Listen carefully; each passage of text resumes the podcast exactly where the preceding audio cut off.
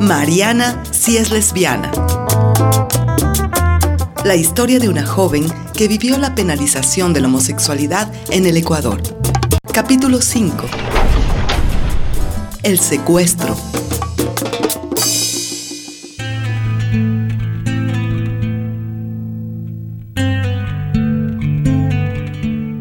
Mariana había quedado devastada luego de lo que podía ser el último encuentro con Julia, su primer amor, con quien había compartido y aprendido tanto. Esa madrugada volvieron al departamento de Ruperto. Mariana no podía dejar de llorar. No se resignaba que Julia fuera víctima de toda esa violencia y no poder hacer nada al respecto porque sus padres se la llevarían a Brasil a internarle en una clínica donde la curarían, como si el amor fuera una enfermedad. Durante una semana, Mariana no se levantó de la cama. Al octavo día de su convalecencia, Ruperto habló con ella. Cariño mío, levántate de esa cama. Yo sé por todo lo que has pasado y es terrible. Ya, no puedes echarte a morir. La vida sigue. El show continúa, cariño mío. Ay, Ruperto, no me pidas eso. La verdad es que no tengo fuerzas para levantarme. Mira, para levantarte el ánimo te cuento que ayer hablé con Nina y me dijo que en la oficina te podían dar trabajo, en la organización. Como vieron la militancia del último año, a los manes les encantó la idea de que trabajes con ellos. El sueldo no es muy grande, pero estaría bien que tengas para tus gastos. Y entonces, Ruperto, ¿ya quieres que me vaya de tu casa? No seas tontita, no tienes que irte de acá. Tú cuentas conmigo para todo. Sabes cuánto te quiero, pequeña. Trabajar te va a hacer bien. Te va a ayudar a tomar perspectiva. Hay que volver a la militancia. Mira, con todo, ahora no podemos hacer nada por Julia. Me rompe el corazón decirlo, pero es la verdad. Ahora hay que ver por ti. Tienes que salir de ese hueco en el que estás. Ahora no vas a poder entrar en la universidad, pero tienes hasta el próximo semestre para aplicar a la central. Ay, Rupert, eres muy bueno conmigo. Te quiero muchísimo. Gracias por todo lo que haces por mí, por tu amor, por tu solidaridad. No quiero decirte nada sobre la universidad ahora, pero te voy a hacer caso. Voy a aceptar el trabajo que me ofrece la Nina Bien, para ahorrar y poder comprar el pasaje a Brasil para buscar a Julia. Esa es la actitud, cariño. Qué alegría me da ver tu rostro, cómo se va enrojeciendo. Me voy a levantar de la cama. Creo que ya estoy oliendo medio a chivo, verás. La verdad es que sí. No. Qué bueno, qué bueno. Qué bueno que te regrese el buen ánimo, mi niña. Ya. Mata esa tristeza. Y bueno. El olor a chivo. Un poquito a rosas, diría yo. Pero alistate. Y vámonos ahorita mismo a ver a la Nina.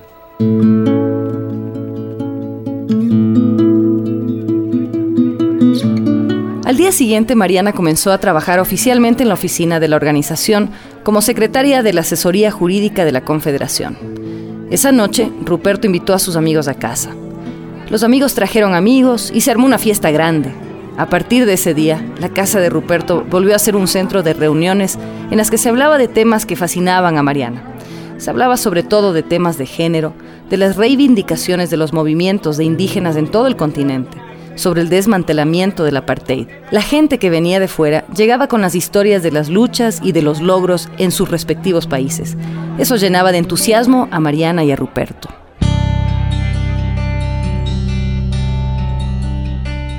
Pasados los meses, Mariana recibió una carta de Julia en la que le decía que ella daba por terminada su relación con Mariana, que no la buscase, que ella no volvería al Ecuador, bajo ninguna circunstancia y que aunque siempre la recordaría con mucho afecto, ya no la amaba.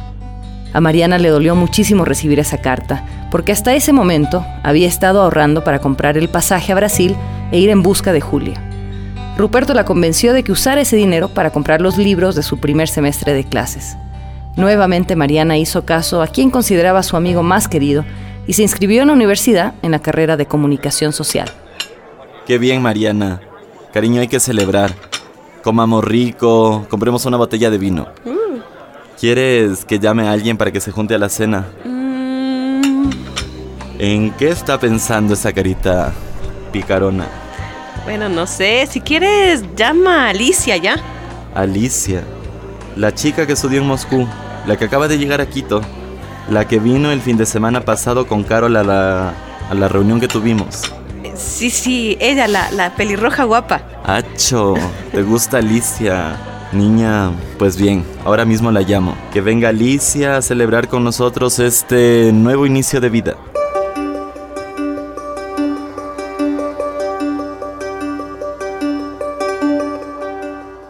Mariana cursaba su primer semestre en la carrera de comunicación social de la Central con mucha ilusión. Una ilusión que no sentía desde el viaje en el que se embarcó con Julia un año antes. Esa ilusión se debía en buena medida a Alicia, a quien Mariana conoció en el departamento de Ruperto, en una reunión a la que habían caído algunas personas que acababan de regresar de Rusia después de terminar su licenciatura por esas tierras. Alicia había hecho sus estudios en literatura eslava en Moscú, y desde el primer momento las dos hicieron una fuerte conexión. Alicia nació en Guayaquil y había llegado a Quito en esos días para inscribirse en una maestría en una nueva universidad de la capital. La noche que se conocieron, Alicia y Mariana conversaron mucho, por horas, casi sin sentir el tiempo. A Mariana le pareció que las dos se entendieron rápidamente, como si se hubieran conocido de antes. Al escuchar a Alicia hablar, sentía una sensación placentera encima de su nuca, algo que le pasaba solo cuando alguien tocaba un instrumento musical muy cerca suyo. Su nueva amiga le parecía una mujer hermosa, inteligente, atractiva, con tantas historias de vida que la fascinaban. Después de ese primer encuentro, sin embargo, logró romper su timidez para pedirle a Ruperto que invitara a Alicia a cenar a casa para celebrar el inicio de su primer semestre en la central. Alicia, qué bacán que pudiste venir. Sí, gracias por invitarme. Qué bueno que lograste entrar a la universidad este semestre. Ruperto me dijo que eso es lo que estamos celebrando. Se ve que soy la primera en llegar. ¿Qué más viene? Mariana sintió una enorme vergüenza ante esa pregunta. En ese momento cayó en cuenta de que no había invitado a nadie más a su cena de celebración y que eso podía ser extraño para Alicia, a quien acababa de conocer. Ruperto vio cómo el rostro de Mariana iba enrojeciendo ante la pregunta de Alicia y salió en su ayuda. Mira, invitamos a Pedro, a Andrés, a sus peladas, pero ninguno podía. Igual llamamos a Carol y mm, la man nunca contestó el teléfono, así que esta noche vamos a hacer solo tres cariños. Uh. ah, qué chévere. Una cena privada. Así podemos conversar con gusto. Sí, menos bulto, más claridad, Mm. ¿no? Bueno, Mariana, contanos. ¿Ya sabes quién van a ser tus profes? Bueno, la verdad es que no. Bueno, sí, pero ahorita no recuerdo sus nombres. Estuve conversando con unos chicos de segundo año y ya me dieron algunos tips sobre la facultad y la carrera. Creo que va a estar bacán. La cosa está súper politizada también. Chuzo. Y ahora que Sixto está por asumir la presidencia, me imagino que la gente debe estar con mucha rabia. Más o menos, verás. Como que para que los estudiantes al final no hay mayor diferencia entre un socialdemócrata como Borja o un conservador como Sixto. Sienten que es la misma cosa. Que para ninguno de los dos gobiernos ellos han sido o serán una prioridad. Bueno, algo de razón tienen. Oye, Ali, ¿tú cómo era la cosa en Moscú? Yo llegué a finales de los 80 y viví allá en los años de la perestroika.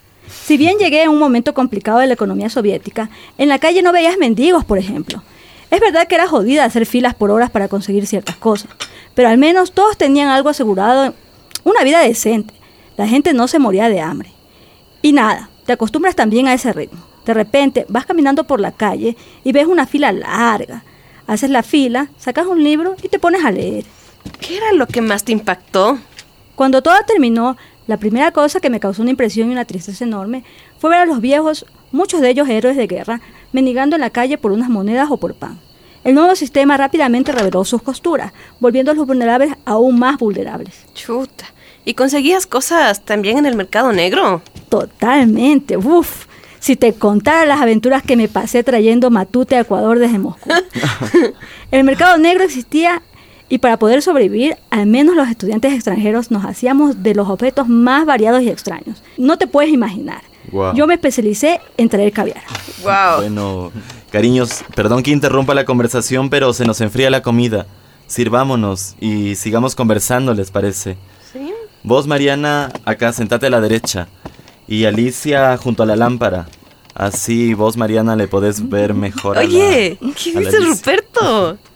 Nada, nada. Estaba bromeando, no te enojes. Mira, Alicia se cagó de la risa. Sí, no te enojes, Mariana, todo bien. Si tú quieres, siéntate acá. Así yo te veo mejor a ti. Oigan, en serio ya, pues dejen de molestar, no se me cargoseen. Ya, ya, ya, no te enojes, cariño. Y más bien, pásame la copa de la belleza soviética. Pongamos vino y brindemos. Hoy, por vos, Mariana, porque sea un comienzo lleno de potencia y porque de aquí todo lo que hagas en adelante te llene de energía y de amor, de alegría, que tanto te lo mereces, cariño. Y también porque tú y Alicia sean felices para siempre. ¿Qué decía? Chuta llaman. ¿Cómo jodes, no? A partir de esa noche, Alicia y Mariana se veían siempre, pero salían solo como amigas. Si bien después de lo ocurrido con Julia, Mariana no se sentía lista para comenzar una nueva relación, al mismo tiempo estaba totalmente embebida por Alicia.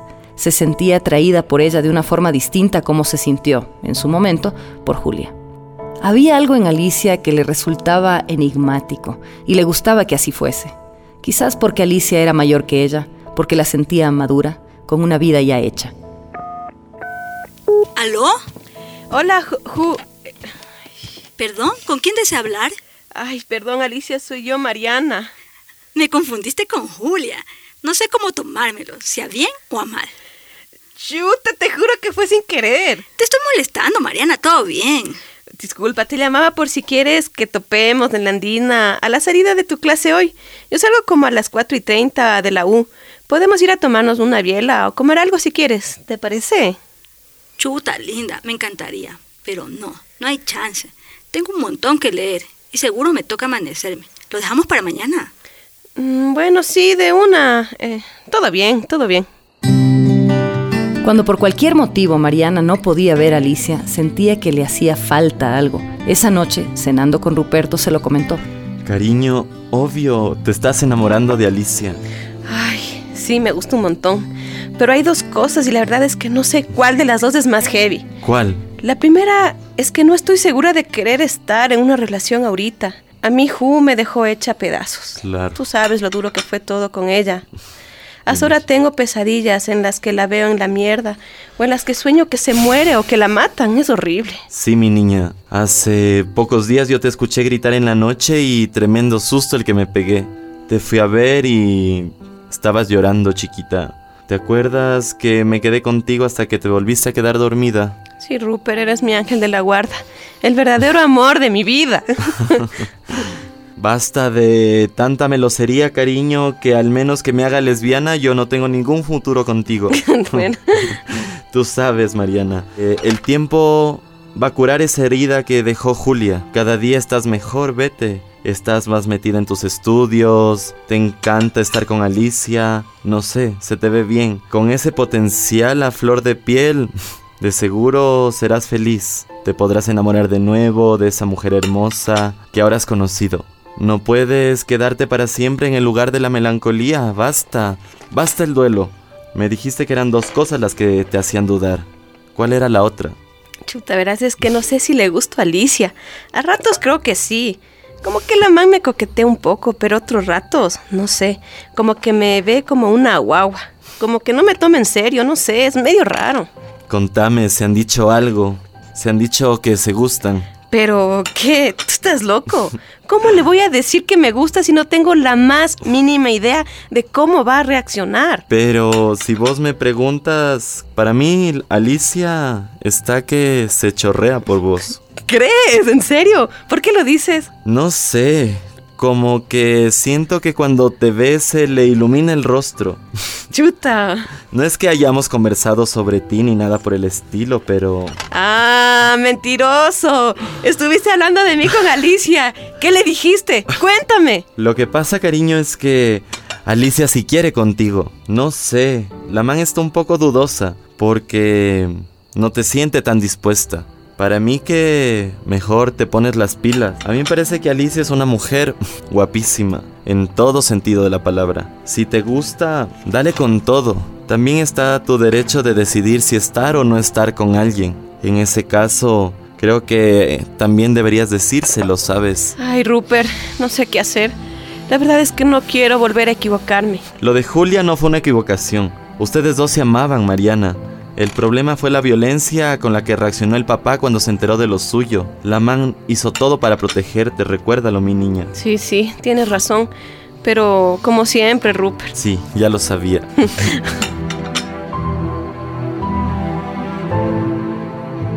Después de cenar con Ruperto, Mariana se recostó en su cama.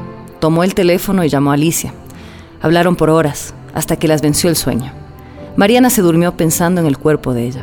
En esencia, sus cuerpos eran muy distintos. El cuerpo de Mariana era delgado, sus piernas eran largas y más bien flacas. El cuerpo de Alicia, por el contrario, era de una voluptuosidad tal que ponía siempre nerviosa a Mariana. Cuando estaban juntas ella no podía dejar de verla. Comparar la delgadez de sus piernas con el portento de las de Alicia le daba nuevas formas a su deseo por ella. Con Julia no le había pasado algo así. Sus cuerpos eran más bien parecidos, las dos delgadas, de la misma estatura, con Alicia, la diferencia le resultaba absolutamente atractiva. Trataba de disimular cuando estaba con ella, pero le costaba no verla. Su cintura descendía en unas caderas que para Mariana eran la anticipación del placer absoluto. Su cuerpo estaba totalmente atravesado por Alicia. Toda la noche tuvo sueños que no le permitieron descansar. Al levantarse, volvió a tomar el teléfono. Llamó a Alicia y le pidió que cayera a casa de Ruperto porque tenía que decirle algo. Hola linda, ¿todo bien? Te sentí un poco rara por teléfono y me preocupé. Por eso vine volando. Mariana no dijo nada. La vio a los ojos con absoluta honestidad, dejando que su mirada dijera por ella cuánto la deseaba. La tomó de la mano y la llevó hasta su habitación. Apagó la luz, se acercaron. Se besaron en el rostro. Las manos de la una recorrían con lentitud cada parte del cuerpo de la otra, activando la memoria de la piel, de los dedos. Las palmas y las yemas apretaban las caderas, los muslos. El paso de la absoluta delicadeza a la pasión desbordada en el encuentro de sus cuerpos ya desnudos era irrefrenable. En la cama, el cuerpo de Mariana sobre el de Alicia, su boca en su sexo, su lengua deshaciéndose en sus fluidos, breves gritos de placer contenidos, para de pronto estallar al venirse. Entonces el sexo de Mariana sobre el sexo de Alicia, el roce medido, rítmico. Mariana, sigue amor, sigue. Otra vez. Quiero venirme en ti otra vez. Tu cuerpo, tu cuerpo es el mundo. Es todo lo que quiero. Eres la mujer más hermosa del mundo. No, tú eres la mujer más hermosa del mundo. Hoy hasta las flores del parque solo me hablan, hablan, hablan de amor. Y con sus pétalos descifro, oh, oh, me quiere, no, me quiere, me quiere, no, no me quieres. Estas flores mentirosas no comprenden que en el fondo de ti, bien en el fondo ahí, hay un poco de ti que dice sí, que quieres algo de mí. Y aunque todas las violetas solo me digan que no, y las dos caras de la moneda no me guiñen el ojo. Pero yo sé que sí, yo sé que aunque tienes alguien en tu vida y que no soy yo, yo soy mi comprensiva, mi amor, y entiendo que por el momento no puedes mostrármelo y lo haces tan bien que nadie lo doy una y dos tres mil vueltas por la misma manzana. Para mí, irarte de es de lejos en el café. Y cada vez que te sonríes, y yo le pido a la gravedad, no, no me sueltes de los no salgo disparada hasta el cielo y luego quién me va a rescatar.